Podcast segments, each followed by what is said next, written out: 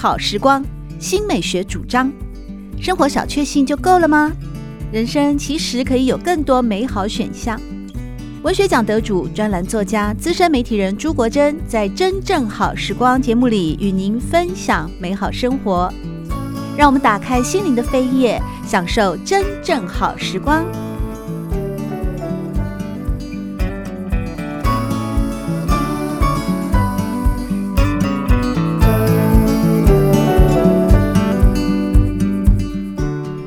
朋友们好，欢迎再度来到真正好时光，我是朱国珍。在今天，我们邀请到名导演、名作家王振芳老师，和大家分享他的回忆录的二部曲《十年颠沛一顽童》。顽童这两个字非常的可爱哦，马上会让我联想起《汤姆历险记》哈，《哈克历险记》啊。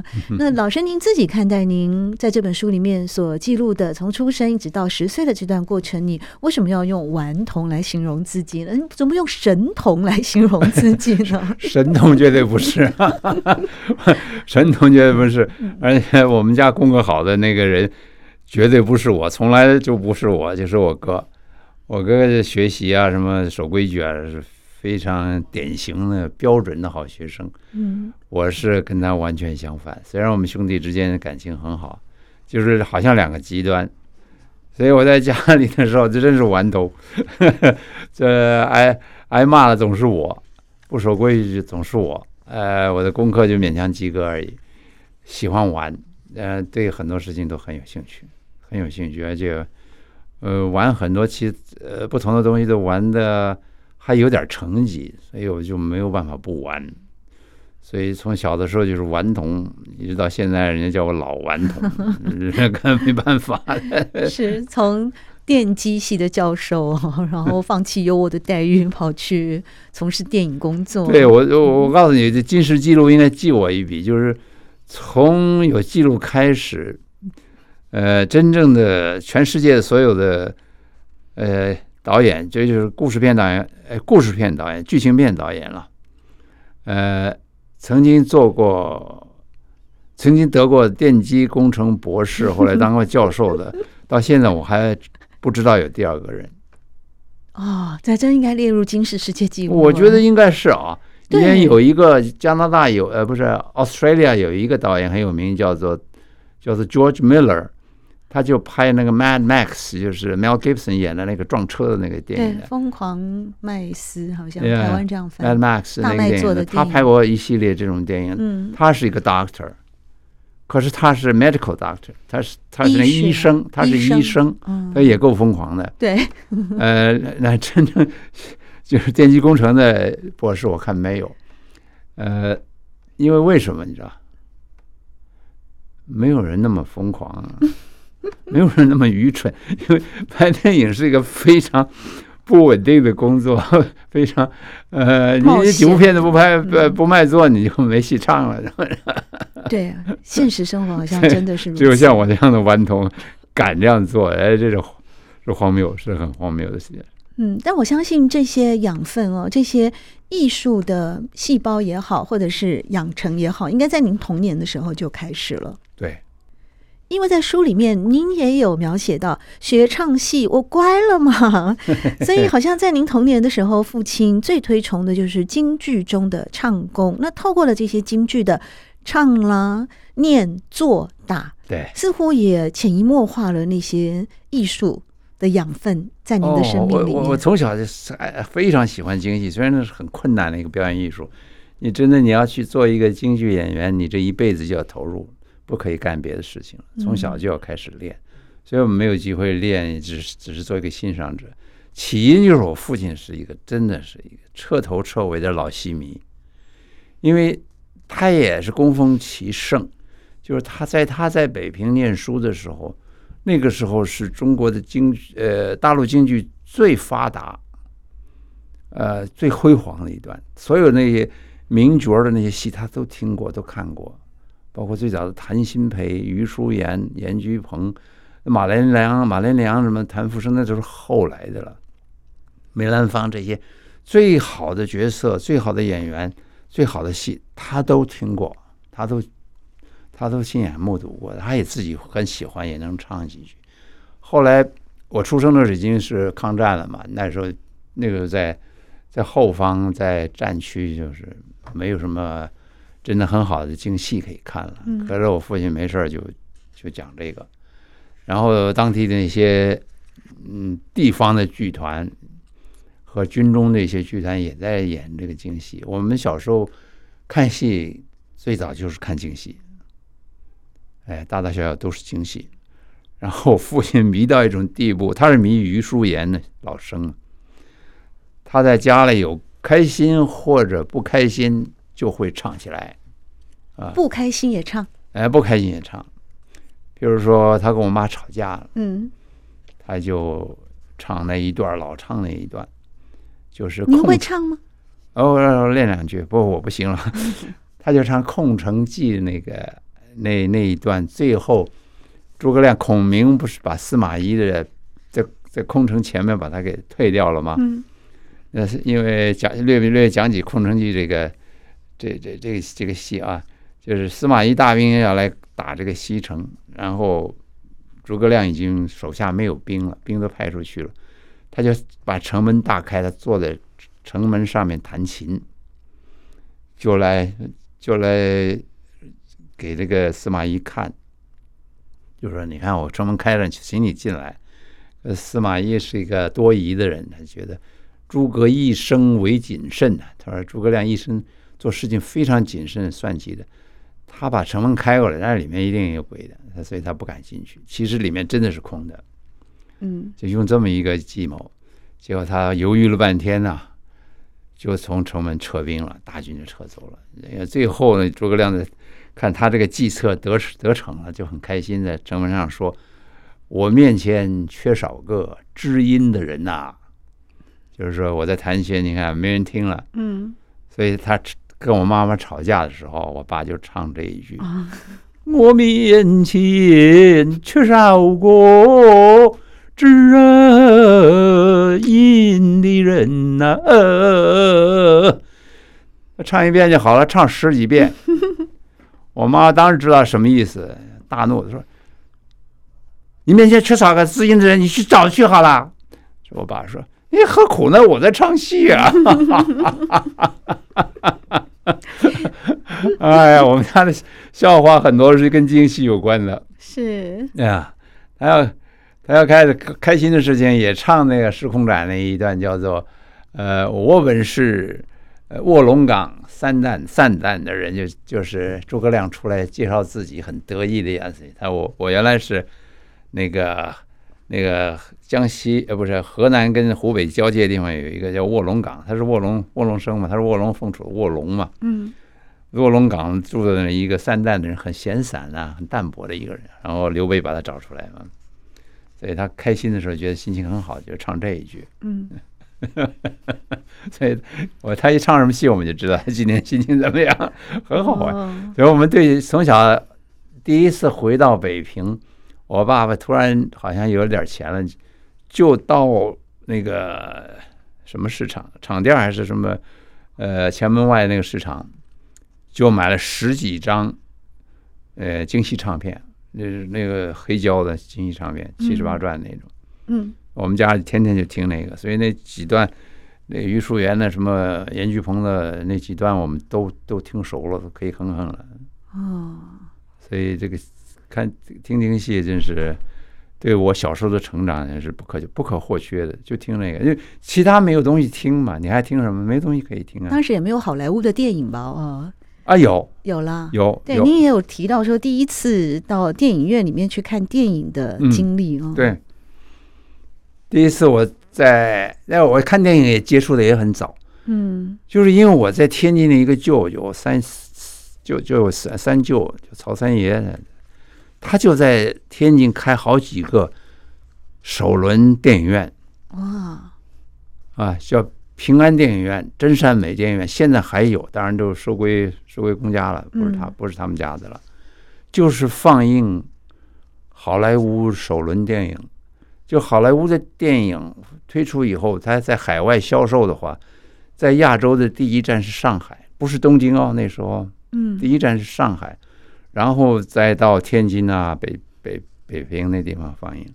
所以我三舅在那里，那天津北京离得不远嘛。那三舅的那个电影院，我们看看电影免免费去看。我第一次看懂的那个电影是卓别林演的那个默片，嗯，很好玩啊。那那那没有画的，嗯，没没没有对话的，没有音乐的。那个楼上就有一个漂亮阿姨在那弹琴，跟那个剧情在那弹，弹的很好，把那个电影剧情他都由音乐来表达出来了，很有意思。我我觉得。这个东西太好玩了，太好玩了。嗯、其实你有没有想过，您对电影的这个呃天赋也好啊，或者是热情也好啊，嗯、呃，在您小时候所接触到的这些艺术文化当中啊，其实已经慢慢的，好像就是对您开始有一些浸润。那这些这些种子吧，它酝酿了这么久，四十五年以后，终于发芽了，开花结果，有机会。我想很多人都都都有他天生天赋的话，后天培养的一些艺术性，嗯，艺术天分才华都很多人都有，可是也有很多人是因为生活呀，因为环境啊，或者因为他自己的性格啊，没没办法得到发展。我觉得天世界上最有趣的就是，呃，文学艺术的创作，那个这个东西实在是不可以取代的，每个人都不一样的，妙妙极了。对，呃，因为我也学过科学，我觉得另外一个最伟大的事情就是科学研究，那也真是了不起的一件事情，对人类的贡献非常非常非常大的。对，王导演说的没有错，科学的发现确实可以让我们带到更远的，比方说宇宙啊，哈，银河系啊。但是，呃，译文的创作、艺术的创作呢，它有一种难以言喻的诗意。比方说，蓦然回首，那人却在灯火阑珊处之类的啊。无论是从事电影创作、文学创作，或者是各项艺术创作，有没有成功，它好像就是那么一种境界啊。就是这个好的艺术作品，譬如说电影或者文学。诗啊，它这个最奇特的地方就是说，每一种出色的、优秀的、好的东西，它都不一样。对，它不一样的地方是你想象不到的。有时候看了或者呃看了一个东西，我听了这个东西，或者还有音乐，当然，你这个心里面的感受，皮肤上的鸡皮疙瘩一阵一阵起，可是你也说不清楚为怎么回事，怎么是是这么一个境界？嗯。这个实在是不可取代的，然后我想象不到的，这就是人类的智慧和人类的心。我认为是人工智能完全无法取代的事情。对，完全不可能。你说这个这个 AI 再怎么厉害，再怎么先进，它是没有新的东西。嗯，它是它离智慧有一段距离的东西。对它离感受。就是一种一种感受性有点距离，它可以从很多的数据里面哦，去推演出最大公约数。对哦，大家可能会认同，但是你说到很细微的那种投射啊，或者是情感的触动啊，绝对不可能。情感哦，还有情感上的连结哦，好像还差了那么一点点哦。对啊，其实王导演，您小时候真的是。多才多艺，怎么 说？您一方面跟着父母亲哦，听着跟着父亲听着京剧表演，也能够朗朗上口。其实您小时候也曾经有过演戏的经验吗？但是您演的是当时演的是希特勒，对，嘴唇上还贴一个假胡子啊。对，我演希特勒，我哥演墨索里尼，我们在那在舞台上，那是我第一次演戏，好好笑。因为我父亲那个时候在抗战的时候，他除了做政治文化宣传，还带领一个话剧团到各地去跑。呃，那时候已经是抗战末期了，一九四四年、四五年初期的吧时候，那个时候欧战已经差不多决定了，那个盟军胜利了，那个希特勒他们要完了，要要垮掉了。所以我父亲说：“你们那哥俩上上台，小小鬼头就在那个上京戏前面就演一段短剧。”就编了一些台词，呃，我就穿了个小西装，戴着那个帽子，呃，嘴上画个是人当胡子的，在那演希特勒。我哥演墨索里尼，我哥头很大，就戴一个扁帽子，好像墨索里尼那个样子。我那那内容不不知道都不记得了，到底说了什么不讲。那一些时事嘛，说，我说哦，我记得那个戏叫做呃，独裁者的悲哀。我我们两个大独裁者在一起诉诉苦，说是要打败仗了。我呃，就是出那两个独裁者的洋相嘛。原来大家觉得很好笑，很好玩。两个小孩演一个大魔，两个大魔头。嗯，哎，我第一次舞台上舞台，我觉得感觉很好。我说这个太有趣了，就以后一直想演戏，可是一直都没机会，没人让我去演戏。然后当时呢，呃，伯父的评语就是说：“哎，这两个小孩子上台没有忘台词不容易了。那怎么小芳在台上老是瞎蹦乱跳的？呃，难道是希特勒剩下的日子不多了？那就得像猴子一样的急得抓瞎呀 之类的哦。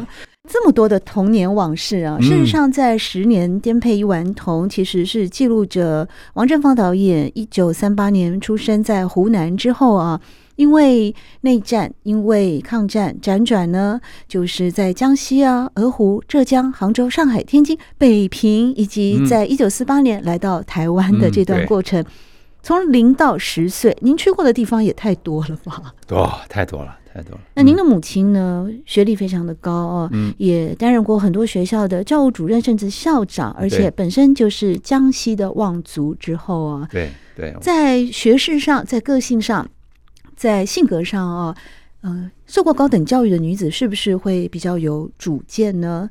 所以才会有一篇章节写到母亲带着你们往南城是离家出走吗？嗯、那一次，那是 对，带着我们兄弟两个，嗯、呃，不告而别。我父亲根本不晓得我们去哪里了，跟另外另外一个好朋友杨阿姨说。爸爸妈妈好像，我从我生下来就好像杨阿姨就在我们家走来走去，还有他的小孩儿加龙哥，我们一行五个人再加上一个勤务兵吧，还有两个勤务兵，我我不记得了，就跑到南城去了。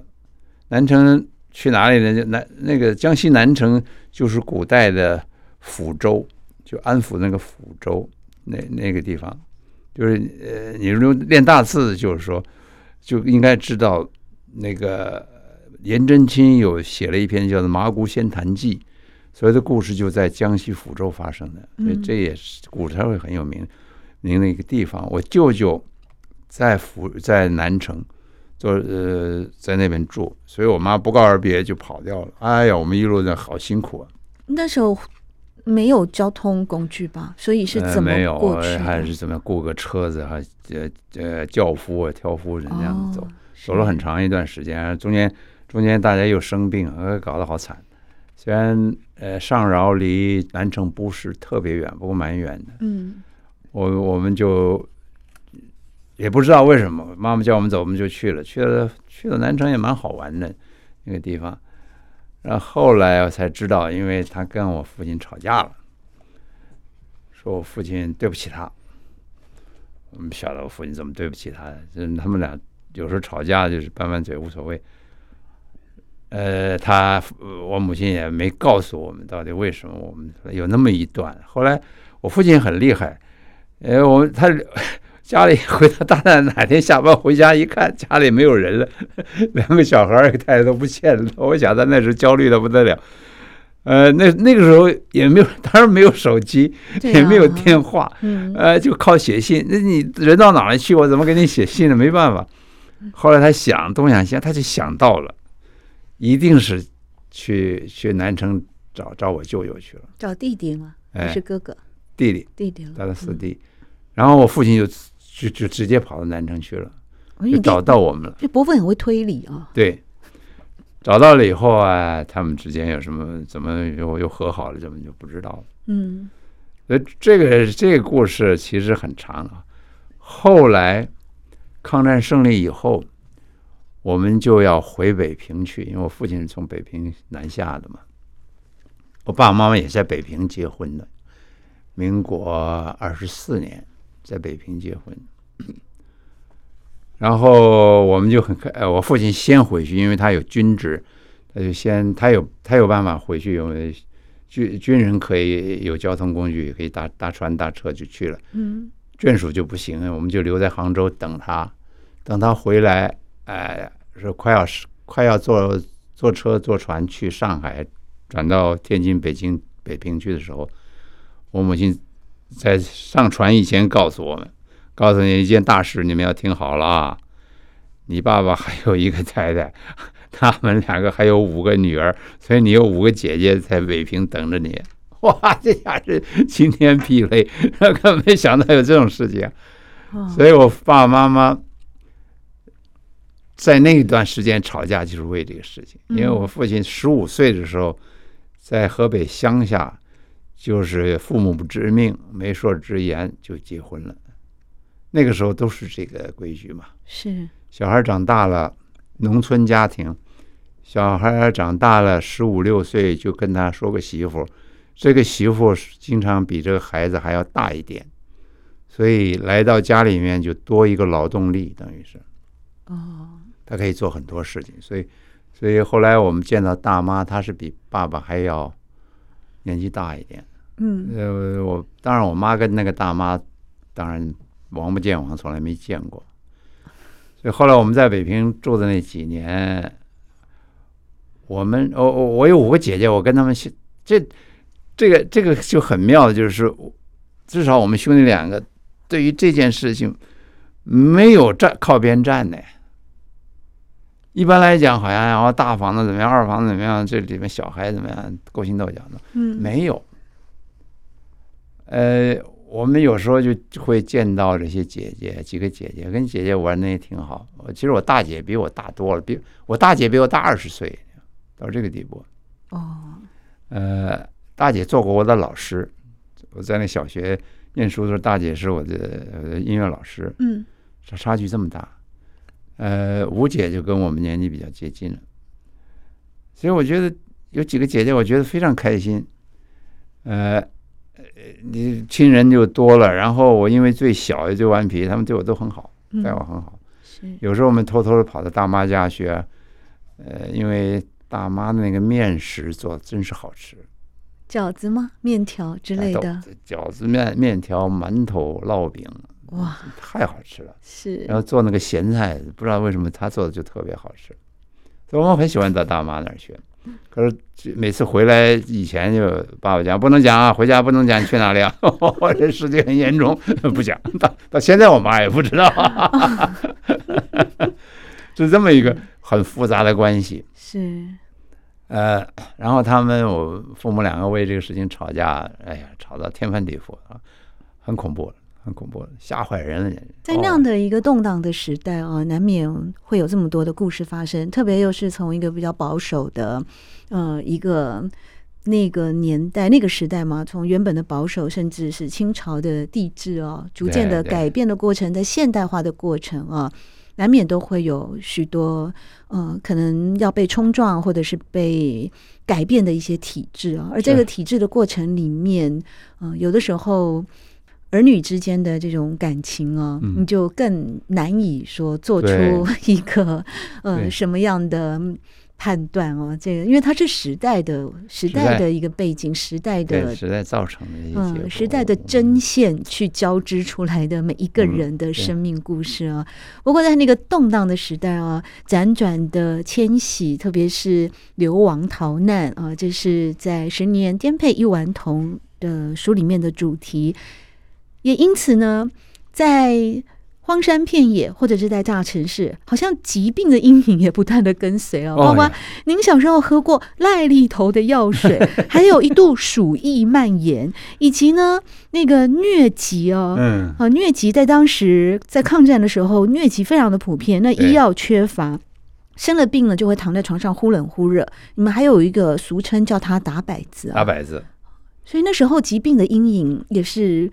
跟跟随着一个战乱的那种动荡，好像也是如影随形吗？大摆子就是蚊子传染的疟疾，疟疾病。您得过吗？得过，得过，每个人都得过，每个人打摆子。打摆子就是说，那个那个病病菌呢，它隔一个周期就从你血液里出来，你就开始发烧、发冷、出汗。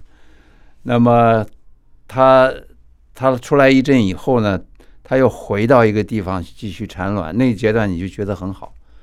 有的时候，这个大人小孩通通打摆子，通通得得这个疟疾病，没有药治，因为后方哪里有药啊？应该是吃那个奎宁，奎宁丸是最好的嘛。嗯，那是很难拿到的。后来我们抗抗战接近胜利的时候，有美军驻到江西上饶去了，美军他们就有一些药材，所以后来我们就吃美军的那个，从那边搞一些奎宁丸吃，大家慢慢好了。嗯，那时候妙得很，那些那时候我们的崔伯伯就是那嘉龙哥他爸爸，我们家很呃很熟的朋友。他这个妙到什么地步呢？他有一次跑到我们家来，好像办什么事儿，要跟我爸爸开会，怎么样？开到一半说，啊，这说说说北方话了。开一半说，不行了，不行了，我要打摆子了，因为有床嘛。一看那边有一个床，看看我爸那个床，你这个床挺好的，让我打个摆子吧。就躺那儿，就又发热又发冷，盖着棉被的，心里哼哼哈还就就睡了几个钟头，爬起来说好了，就就走了。嗯，就变成一种经常出现的事情，所有人都打过摆子，那简直没办法。你身体好就抗过去，身体不好的话，有的可能就就就不行了，就走了。哦，那太恐怖了。赖痢头的药水呢？拉痢头是最妙了，因为那个时候哪里有理发、理发厅啊，剪剪头发、剃头发的，就是乡下里那个。呃，剃头的有个扁担，两边两头，就不是有一句俗话叫做“剃头的扁担一头热”嘛？嗯，是什么呢？他一头有个小火炉，在那烧点水，所以你剃头剃完了以后，擦把脸呢，脸洗洗，还有一个温水热水在那儿。那这边就放一些他的工具，就是那剃头师傅就挑着那个担子，满街的满一个村一个村的叫他来剃头了。那小孩就咚咚咚跑去。剃个头多少钱？也没有发型，就他拿一个那个那个那个刀子在给你刮头皮，把你把你头子剃得定精光。过一阵再来再来刮。所以我母亲已经多次警告我们说，那样的担子你们不要去剃头，嗯，会传染拉痢头的。嗯嗯、有一次我我们兄弟两个有一次无聊看热闹吧，一看大小孩都剃完了，那个时候你来，你们两个来来剃，我们俩就莫名其妙就剃了，嗯。剃完了以后就完蛋了，就染了这个拉痢头了。哎呀，就治不好，也是没有药嘛。嗯，没有药。然后后来我们到了杭州以后，那个大拉痢头真恶心，头上一块一块的，又是浓又是血。好了以后结疤，一块块黄褐色的疤，那恶心透了。那是一个日本日本军医在杭州，那抗战已经胜利，那个军医大概撤退还没撤走，就是我我父亲在。在杭州，在后方就做很多接收工作，就认识好多日本军人，他也跟他很熟。那个日本军医就给我们一瓶药，叫做甘露，就天降甘露那甘露，那甘露可不甘露，他弄在头上痛的人满地打滚，把头皮就烧焦了，是吧？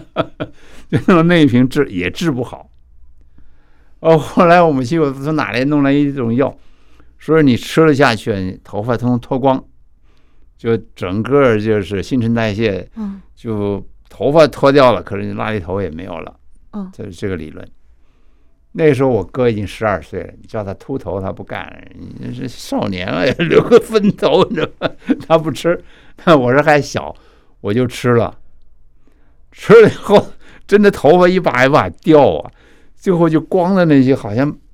和尚一样，金光的头不是和和尚还有发根呢。啊，我这脱了发根都没，就是就是皮，光光那个皮。嗯，哎呀，就是那个时候我来台湾搭轮船前吃了那个药，在那个轮船上面那几天呢就脱精光，所以我下了船以后，我见我爸爸是一个大光头，我还觉得真难看，从来没弄光过。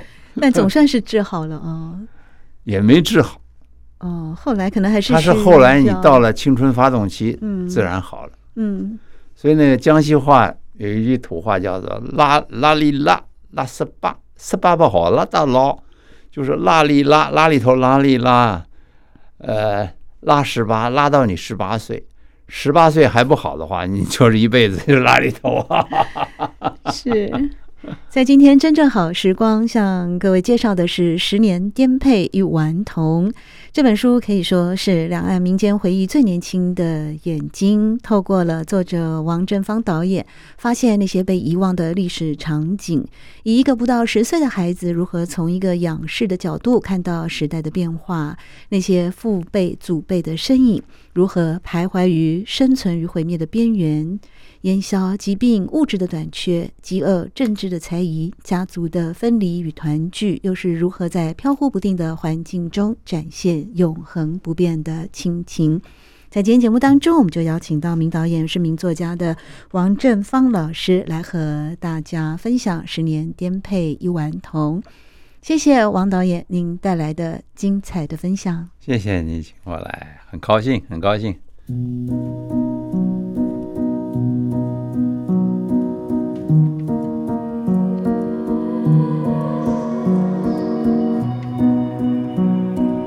真正好时光，每个星期六早上八点钟到九点钟，在汉声广播电台全国联播网播出。节目在广播频道播出之后，也会上传到汉声广播电台的官网。在官网当中，您可以在经典回放的单元里搜寻“真正好时光”，随时收听到国珍为各位制作的精彩内容。喜欢朱国珍制作主持的《真正好时光》，欢迎您订阅、分享或留言。随时保持互动，一起共享美好生活。